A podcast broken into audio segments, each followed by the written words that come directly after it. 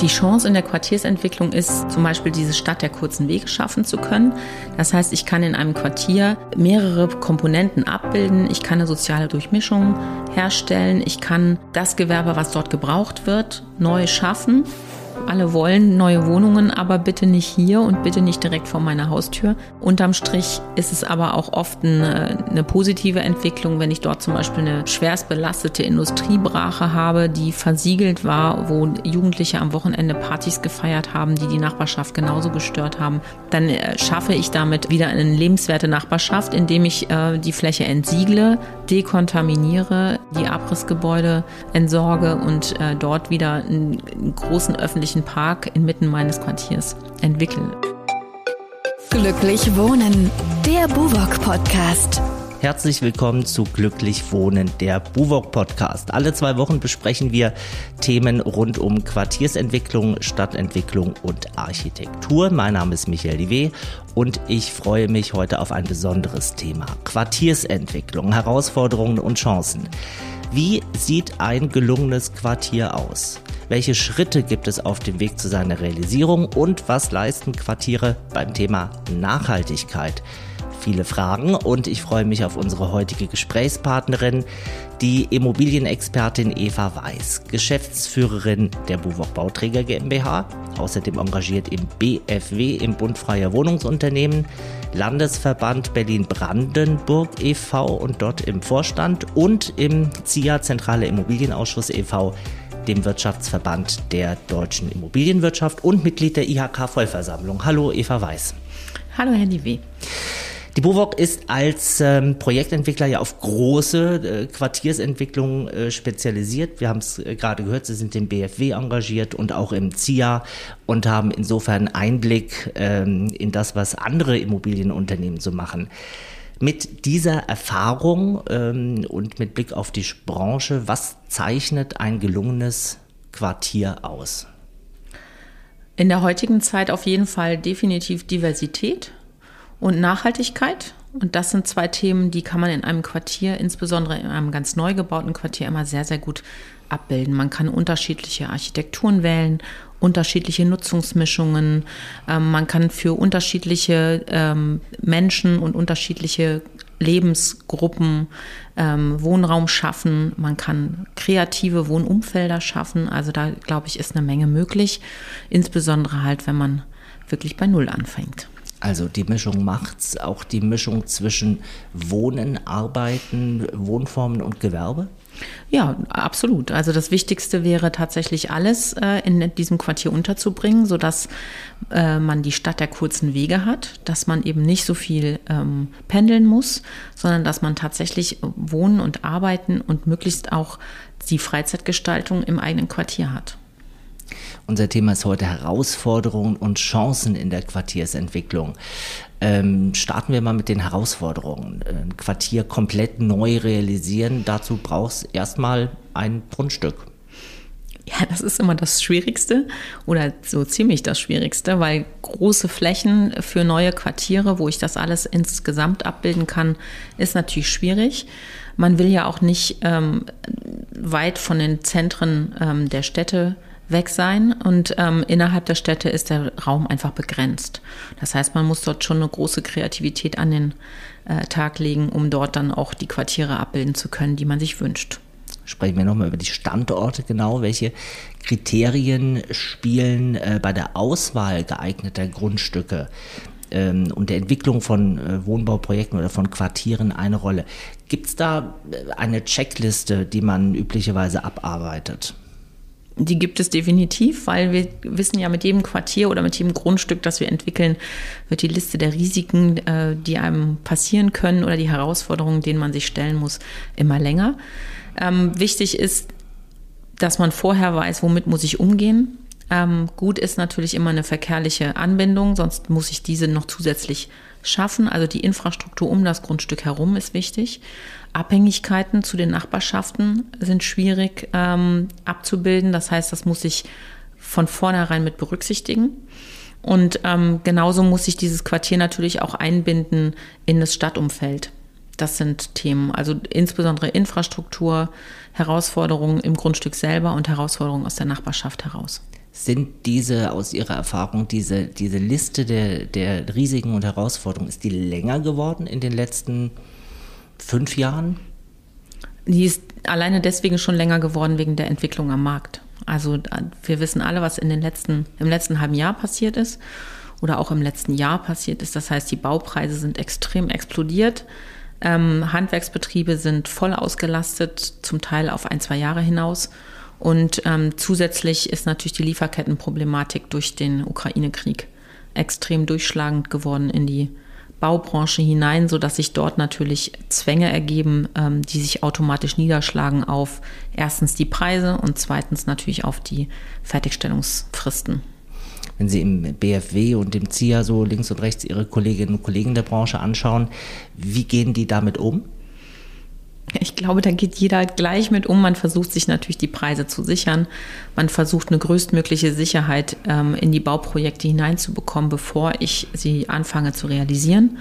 Ähm, das ist natürlich insbesondere bei gemischten Quartieren, wo ich auch ähm, soziale ähm, Anforderungen erfülle, wo ich preisgedämpften Wohnraum habe, wo ich ähm, gewerbliche, womöglich auch Kreativgewerbe mit drin habe, die einfach preislich von den Mieten her Zwängen unterliegen, da habe ich einfach ein wirkliches Problem, dann eine Wirtschaftlichkeit noch darzustellen. Und umso wichtiger ist es bereits im Vorhinein sowohl die Baupreise als auch die Lieferketten entsprechend ähm, sichern zu können. Herausforderungen, Chancen der Quartiersentwicklung, heute unser Thema. Bis ein großes äh, Grundstück bebaut werden kann, vergehen ja oft viele Jahre. Äh, häufig hat man es mit der Festsetzung oder Veränderung von B-Plänen, also von Bebauungsplänen zu tun bei großen Grundstücken. Äh, was bedeutet das? Nun, das bedeutet, ich muss natürlich, wenn ich ein Grundstück entwickle, ähm, erstmal mit den Stadtbezirken, alle Gemeinden und Kommunen in, in eine Abstimmung eintreten. Ich muss ähm, die Herausforderungen, insbesondere in Bezug auf die Stadtplanung und die Anforderungen der Stadtplanung ähm, erfüllen. Und das, äh, ja, das macht es schwierig. Und das dauert einfach Zeit. Es gibt viele Fachämter, es gibt viele Beteiligte, es gibt viele Gutachten, die abgefordert werden, die alle erstellt werden müssen, zum Teil über einen langen Zeitraum hinweg.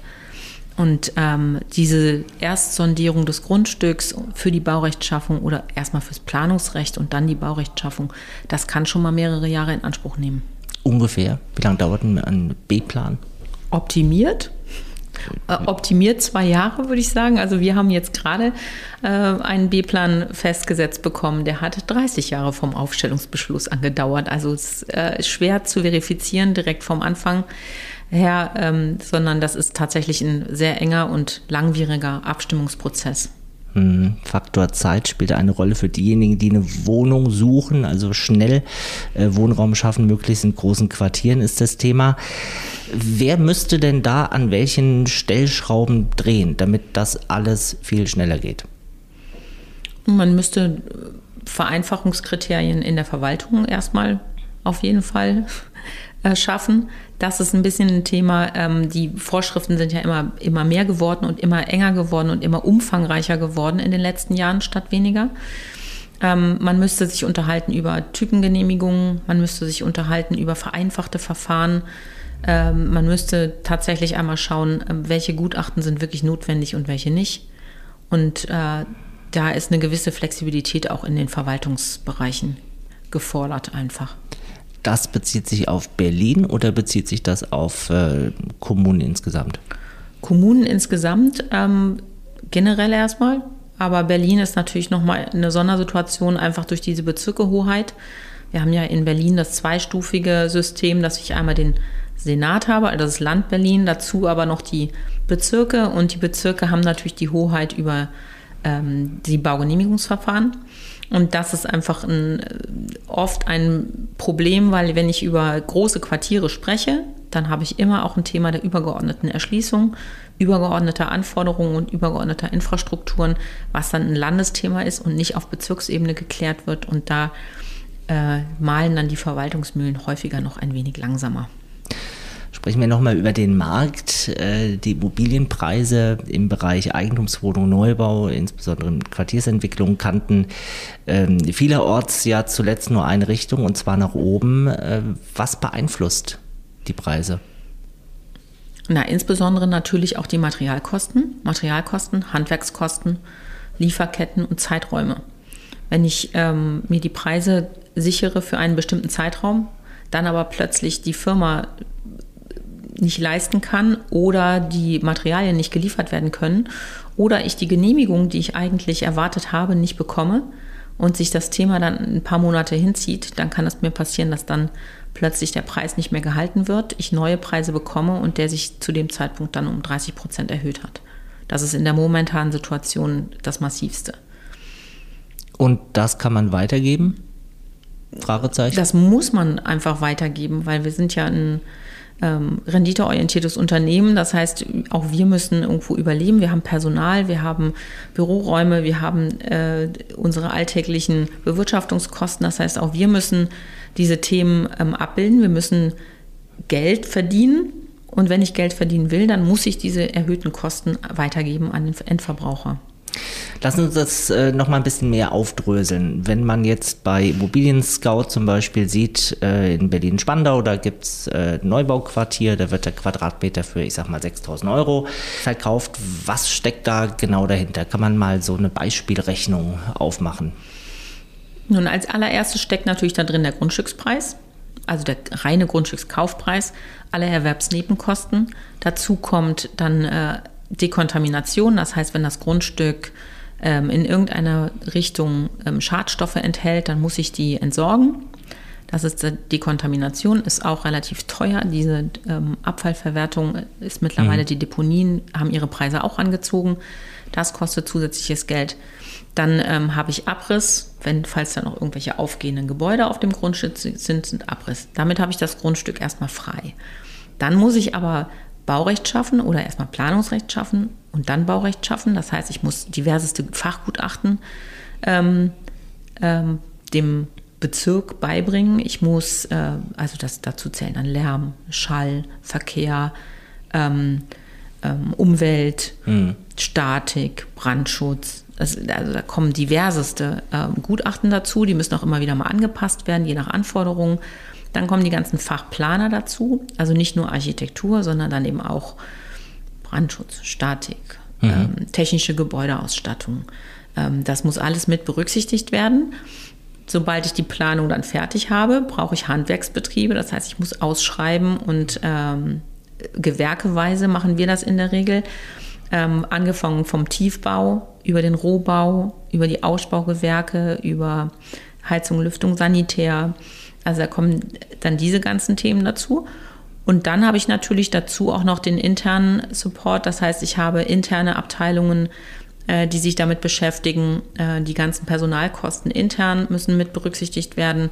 Ich habe, wenn ich einen Eigentumsvertrieb habe, habe ich Marketingkosten, Vertriebskosten, ähm, die reine Hardware dann auch vor Ort, den Bauzaun, die Überwachung der Baustelle über Kameras, ähm, Wachschutz, zählt alles mit rein.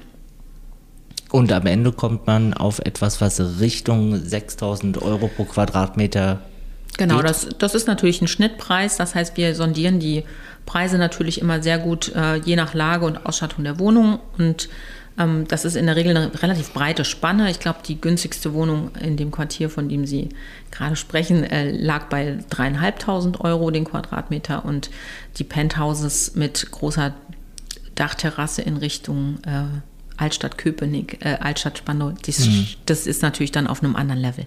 In der Quartiersentwicklung kann man ja bestimmte Kosten nur bedingt beeinflussen. Also Sanierungskosten für irgendwelche ehemaligen Industriebrachen, das kann man ja nicht einfach weglassen.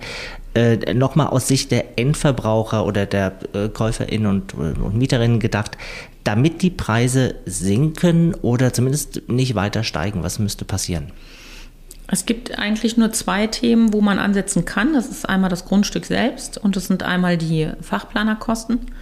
Und ähm, das sind Themen, die bei den Grundstückspreisen kann man eigentlich nur dann eingreifen, wenn es zum Beispiel ein städtisches Grundstück ist, wo man sagt, okay, man geht über einen festen Grundstückspreis und geht, ähm, äh, geht dann über ein Konzeptverfahren, wo der Kaufpreis für das Grundstück im Endeffekt eher zweitrangig ist, sondern eher die Qualität und die Entwicklung des äh, Grundstücks im Vordergrund steht, sodass die Qualität gesichert wird und die Stadt sich dann dementsprechend sicher sein kann, dass dort ein ansprechendes und, ähm, und hochwertiges Quartier entsteht, ein lebenswertes Quartier und dann kann sie guten Gewissens zu einem Festpreis ihr Grundstück abgeben, ihr landeseigenes.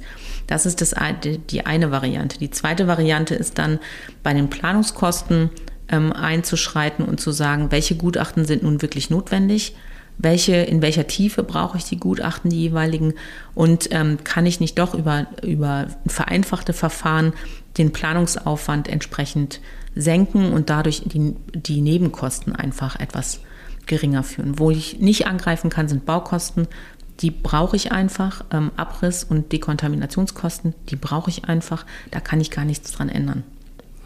Wo wird das praktiziert, die Vergabe von städtischen Grundstücken? Na, zum Beispiel in Hamburg, dort ist das schon seit vielen Jahren ähm, üblich, dass die Stadt ihre Grundstücke über Konzeptverfahren vergibt und dann gibt es dort ein fachkräftig besetztes Gremium, was dann entscheidet, ähm, ist die Qualität ausreichend, ähm, ist die Ausschreibung entsprechend erfüllt und so weiter.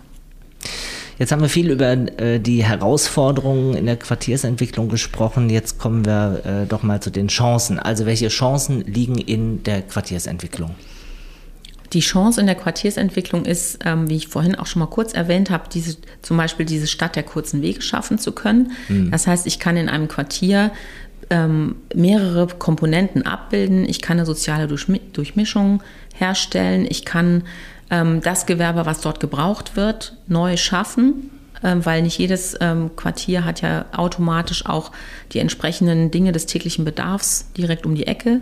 Unser Ziel ist meistens, die Stadt der kurzen Wege zu schaffen, das mhm. heißt äh, Leben, Wohnen und Arbeiten an einem Punkt abzubilden und maximal 15 Minuten Weg zu haben und diese Pendelstädte eben nicht zu schaffen, sondern eher das Leben und Wohnen und Arbeiten im eigenen Quartier zu haben und äh, das alles dort vor Ort abzubilden. Das ist auch ein bisschen das Motto für äh, das neue Gartenfeld, ein, ein Quartier, was äh, Sie entwickeln im Westen äh, von Berlin. Wie gelingt das da, statt der kurzen Wege? Wir haben dort eine, ähm, eine sehr breit gefächerte Investorengemeinschaft gebildet. Das heißt, wir haben eine kommunale Wohnungsbaugesellschaft dabei, wir haben zwei Genossenschaften dabei, wir haben Privatinvestoren dabei. Und dort haben wir uns zusammengetan und gemeinsam ein städtebauliches und architektonisch sehr hochwertiges Konzept geschaffen mit ähm, sowohl einem großen Anteil preisgedämpfter Wohnungen, einer Mischung aus Mietwohnungen und Eigentumswohnungen, aber auch verschiedenen Gewerbekonzepten. Das heißt, wir haben Kreativquartiere in diesem mhm. großen Areal, wir haben ähm, klassische Büronutzung, wir haben aber auch Seniorenwohnen und ähnliches mit drin. Wir haben ein Ärztehaus äh, mit konzipiert äh, logischerweise auch ein Discounter, mhm. Vollsortimenter, ähm, also die Dinge des täglichen Bedarfs. Auch die kleineren Geschäfte sind dort geplant, äh, wie Schuhladen, Friseur, Reinigung und diese ganzen Klassiker, aber mhm. auch äh, Handwerksbetriebe sollen untergebracht werden. Und ähm, das Ganze wird gemeinschaftlich bewirtschaftet. Das heißt, wir haben ein gesamtes Konzept über das ganze Quartier gelegt, ähm, wo es um die Bewirtschaftungsphasen geht, insbesondere ähm, in Bezug auf Regenwassernutzung, in Bezug auf ähm, die Ökologie des Gesamtquartiers, die energetische Nutzung, dass ich ähm, ein ganzheitliches, nachhaltiges Quartier abbilde, was, äh, wo Energie geschaffen wird oder Energie genutzt wird, auch quer über das gesamte Quartier hinweg und nicht nur auf den eigenen Grundstücken. Und da haben wir uns zu verpflichtet als Partner in der Entwicklung des Gesamtquartiers, das dann auch ähm, so über das gesamte Quartier durchzuziehen. Mhm. Also man sieht, das Thema Nachhaltigkeit äh, ist ein, ein, relevantes Thema. Wo, wo steht die BUWOG da insgesamt? Wir haben eine, eine sehr stringente Nachhaltigkeitsagenda schon seit äh, ein paar Jahren und wir ähm, kümmern uns darum, dass wir möglichst in jedem unserer Quartiere diese Komponenten auch mit berücksichtigen. Das heißt, wir beschäftigen uns schon länger auch mit, äh, mit Holzsystem und Holzmodulbau. Wir beschäftigen uns viel mit äh, nachhaltigen Bauweisen und auch mal nachhaltigen Baustoffen. Wir sind ähm, Premium-Partner bei Madasta, wo es ja auch um die Kreislaufwirtschaft geht. Uns geht es immer auch um nicht nur den, den ökonomischen Aspekt, sondern auch den ökologischen und sozialen Aspekt in der Nachhaltigkeit. Und das sind alles Themen, die wir versuchen, möglichst ähm, in unseren Quartieren insgesamt immer mit abzubilden.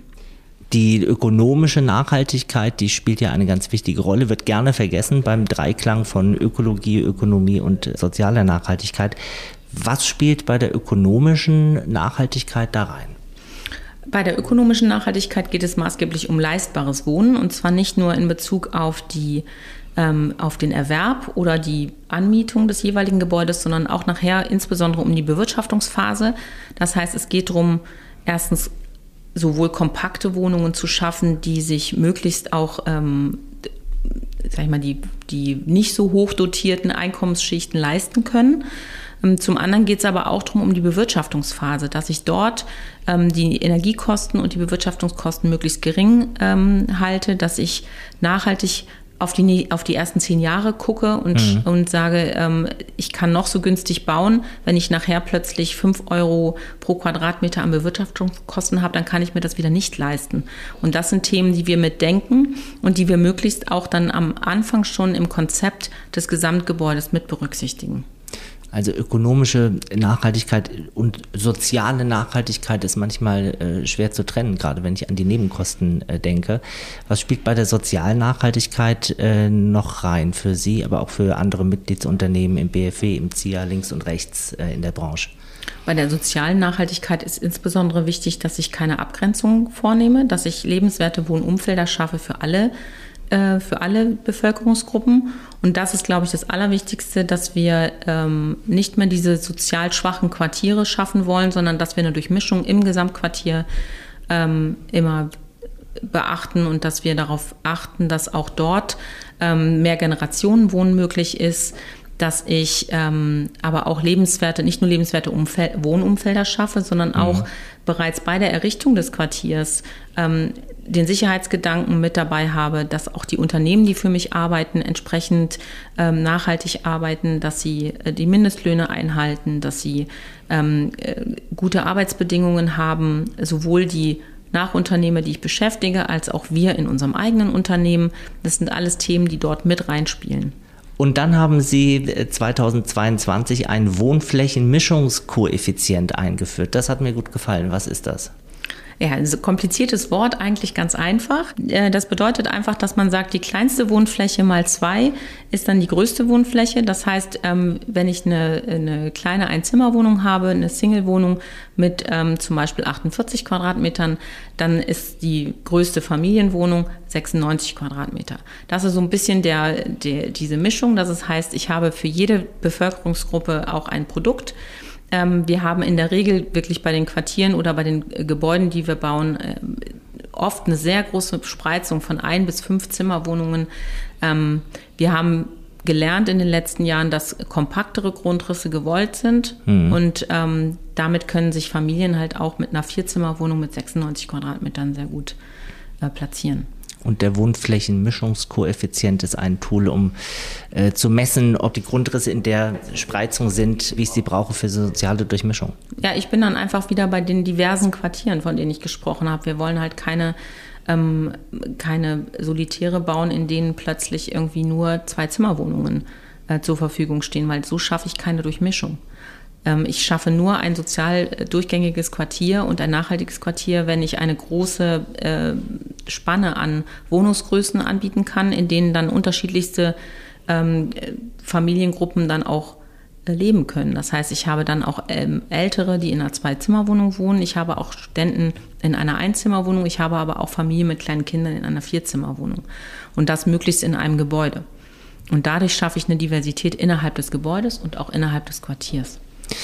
Also man kann messen, ob ein Quartier funktioniert. Fragezeichen.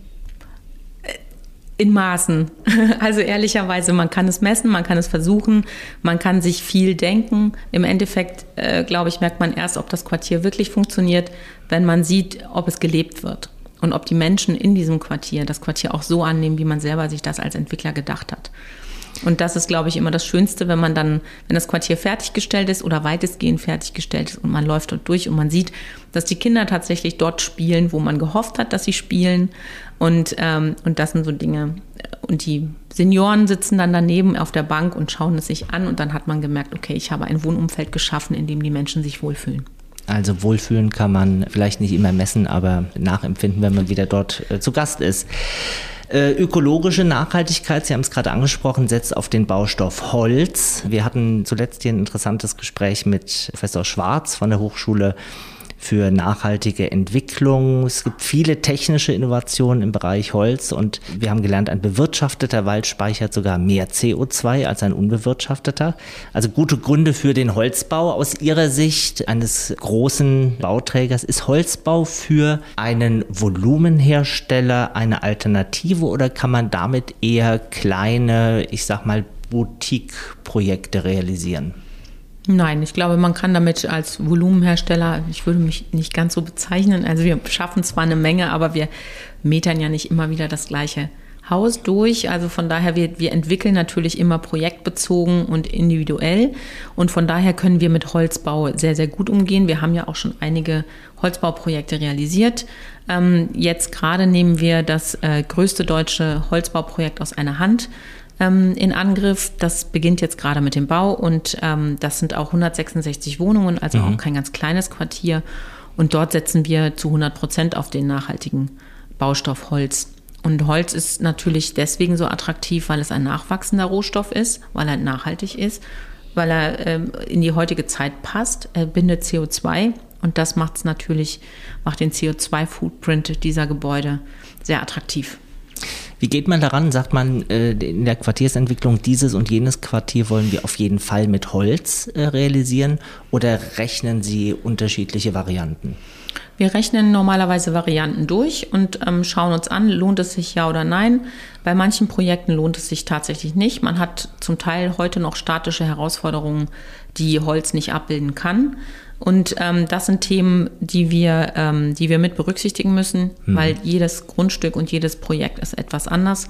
Ähm, hier beim Münsterberger Weg hat sich das für uns sehr gut gerechnet und ähm, das ist dann natürlich einfach dann auch eine Abwägung zu sagen, nehme ich vielleicht etwas mehr Geld in die Hand. Holz ist nicht mhm. unbedingt ähm, der günstigste Baustoff, aber unterm Strich ähm, rentiert es sich, wenn ich die Nachhaltigkeitsaspekte mir mit, mir mit anschaue und die entsprechenden Koeffizienten sehe, dann ist es eine Abwägung, die ich gerne treffe. Wird immer gesagt, Holzbau ist schneller? Holzbau ist dann schneller, wenn ich systemisch baue.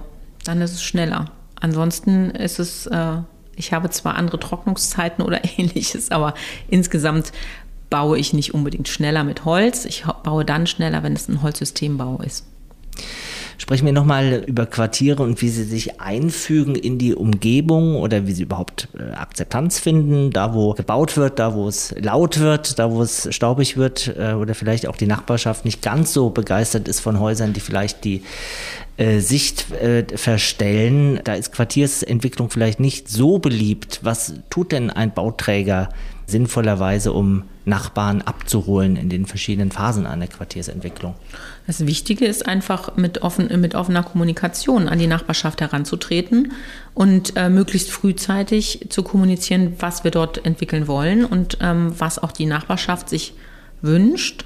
Ähm, manchmal sind wir ja direkt am Anfang auch noch nicht so festgelegt in Bezug auf etwaige gewerbliche Nutzungen oder, oder ähnliches. Da nehmen wir gerne noch Anregungen entgegen. Und äh, wir haben schon häufiger auch ähm, tatsächlich Themen gehabt, dass die äh, Nachbarschaft gesagt hat, uns fehlt hier unbedingt noch eine Physiotherapie mhm. oder so. Und dann kann man das in das eigene Konzept mit einbinden.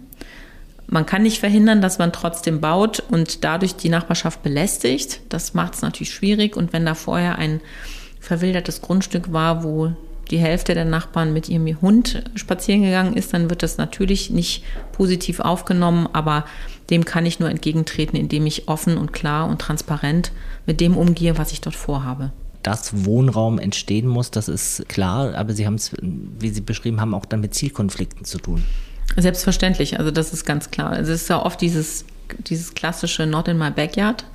Äh, alle wollen neue Wohnungen, aber bitte nicht hier und bitte nicht direkt vor meiner Haustür.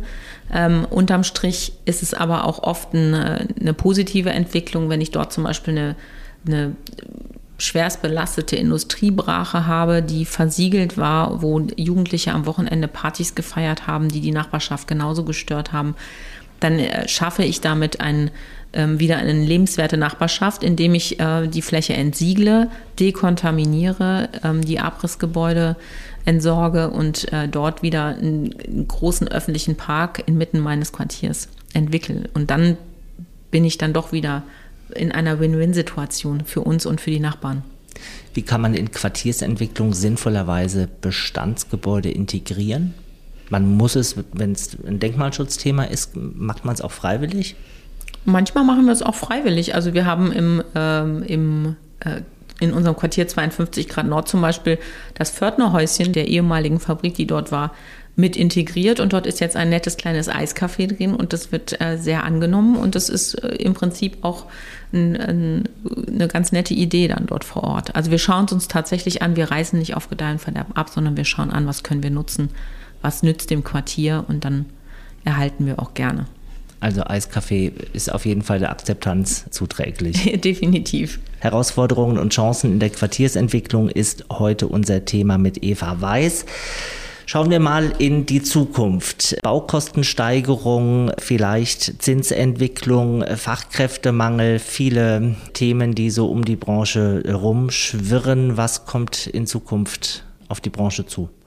Also in den letzten zehn Jahren ging ja fast alles, kann man sagen. Ich würde jetzt auch heute sagen, jetzt wird wieder doch mehr auf Qualität geschaut.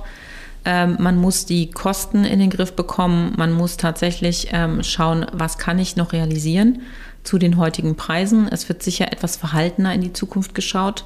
Wir machen uns eher weniger Sorgen, weil ich denke, Qualität wird sich durchsetzen. Und ähm, die Glücksritter, die in den letzten zehn Jahren nahezu alles auf den Markt bringen konnten und, äh, und letztendlich ihren Gewinn erzielt haben, die werden es etwas schwerer haben in den nächsten Jahren und dann werden wieder die, die äh, wirklich traditionellen und äh, qualitätsvollen Projektentwickler ähm, gewinnen. Das werden dann genauso viele sein wie jetzt oder weniger oder andere? Ich denke, es gibt einige, die sich definitiv durchsetzen werden. Wir werden sicher dazugehören. Und äh, ansonsten sind natürlich viele auch aus der, aus der Taufe gehoben worden in den letzten Jahren, wie gesagt, weil die Preise gingen stur nach oben und es war nah, nahezu alles platzierbar, egal was ich dort gebaut habe. Und das äh, das ist jetzt natürlich ein Thema, da wird wieder anders, ähm, anders drauf geschaut. Und nein, ich, ich, glaube, es werden weniger werden, aber ähm, es werden trotzdem sehr viele Renommierte dabei bleiben. Zukunftsthema Nachhaltigkeit, äh, auch in der Flächennutzung. Werden Hochhäuser als äh, vertikale Quartiere an Bedeutung gewinnen. Ich denke auf jeden Fall, einfach weil Fläche ist endlich. Und wenn wir, ähm, wenn wir letztendlich jeder Komponente gerecht werden wollen, nämlich Flächen entsiegeln wollen und äh, mehr, äh, mehr grüne Oasen in die Städte reinbringen, auch gerade in Bezug auf die, äh, auf die Klimaentwicklung und in Bezug auf Frischluftschneisen und ähnliches, dann müssen wir in die Höhe gehen und dann müssen wir im Endeffekt ähm, das Ganze vertikal abbilden, was ich ähm, auf der horizontalen Ebene einfach nicht mehr leisten kann. Und wenn ich in die Höhe gehe, dann brauche ich weniger Fläche. Ich habe einen geringeren Footprint von dem Gebäude hm. und ich kann drumherum begrünen, ich kann die Fassade begrünen, ich kann das Dach selbst begrünen und damit ähm, schaffe ich auch wieder einen, einen ganz anderen äh, einen ganz anderen Aspekt. Also nachhaltiger, sensibler Umgehen mit Flächen. Die Bauministerin hat neulich ins Spiel gebracht, dass wir ja alle eigentlich zu viel Fläche verbrauchen. Durchschnittlich, glaube ich, 46 Quadratmeter pro Person. Das waren früher viel weniger. Wie stellt man sich auf ein solches Thema ein in der Quartiersentwicklung? Werden die Grundrisse schon kleiner? Die sind bereits schon kleiner geworden, allein aufgrund der Preisentwicklung. Weil letztendlich zählt für den Endverbraucher ja immer das, was er im Absoluten nachher bezahlen muss. Und wenn ich eine Vier-Zimmer-Wohnung benötige, dann ist es, nehme ich natürlich lieber die Vier-Zimmer-Wohnung, die gelungen geplant ist, mit 96 Quadratmetern, als die Vier-Zimmer-Wohnung mit 130 Quadratmetern, die trotzdem dann auch noch komisch geschnitten ist und ich zahle den Preis pro Quadratmeter und damit ähm, habe ich am Ende einen wesentlich höheren Preis. Und das ist ein Thema, äh, das der Endverbraucher schon länger erkannt hat. Und deswegen haben wir natürlich unsere Planungen auch schon umgestellt und haben auf jeden Fall auf eine Effizienz der Grundrisse geschaut und auf eine, auf eine kompaktere Grundrisslösung. Also nachhaltig, vielleicht aus Holz gebaut, sozial äh, orientiert oder zumindest sozial durchmischt. Das sind die Quartiere der Zukunft vielleicht. Jetzt wollen wir natürlich zum Abschluss Ihre Best-Practice-Beispiele für gelungene Quartiersentwicklungen erfahren. Ehrlicherweise egal von welchem Hersteller, egal von welchem Architekten, ob deutschlandweit oder international. Also sehr gelungen finde ich persönlich die Seestadt Aspern. Mhm. Äh, die Buwog ist dort zwar auch mit einigen Grundstücken engagiert, aber insgesamt ist das ein wirklich sehr divers und durchmischtes Quartier, architektonisch sehr anspruchsvoll.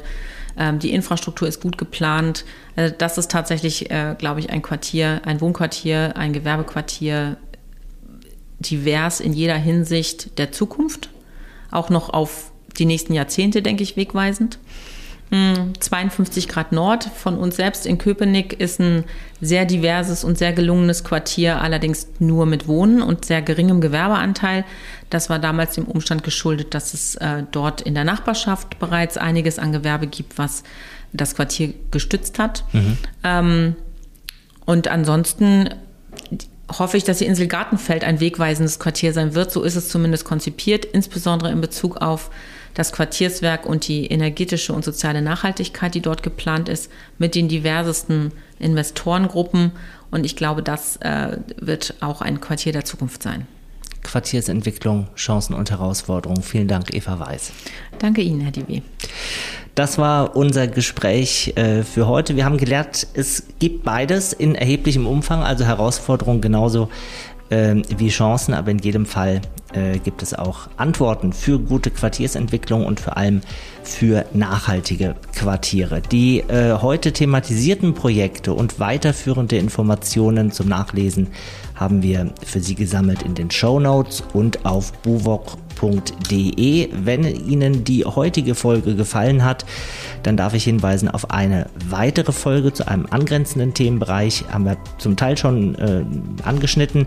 Smart City Quartiere der Zukunft, da sprechen wir mit Tom Besken von der UTB Projektmanagement GmbH unter anderem über das Modellquartier Das neue Gartenfeld, also insofern eine gute thematische Ergänzung, wenn Sie da mehr erfahren möchten. Das war's für heute. In zwei Wochen sind wir wieder da. Danke fürs Zuhören. Danke, Eva Weiß. Ich danke Ihnen.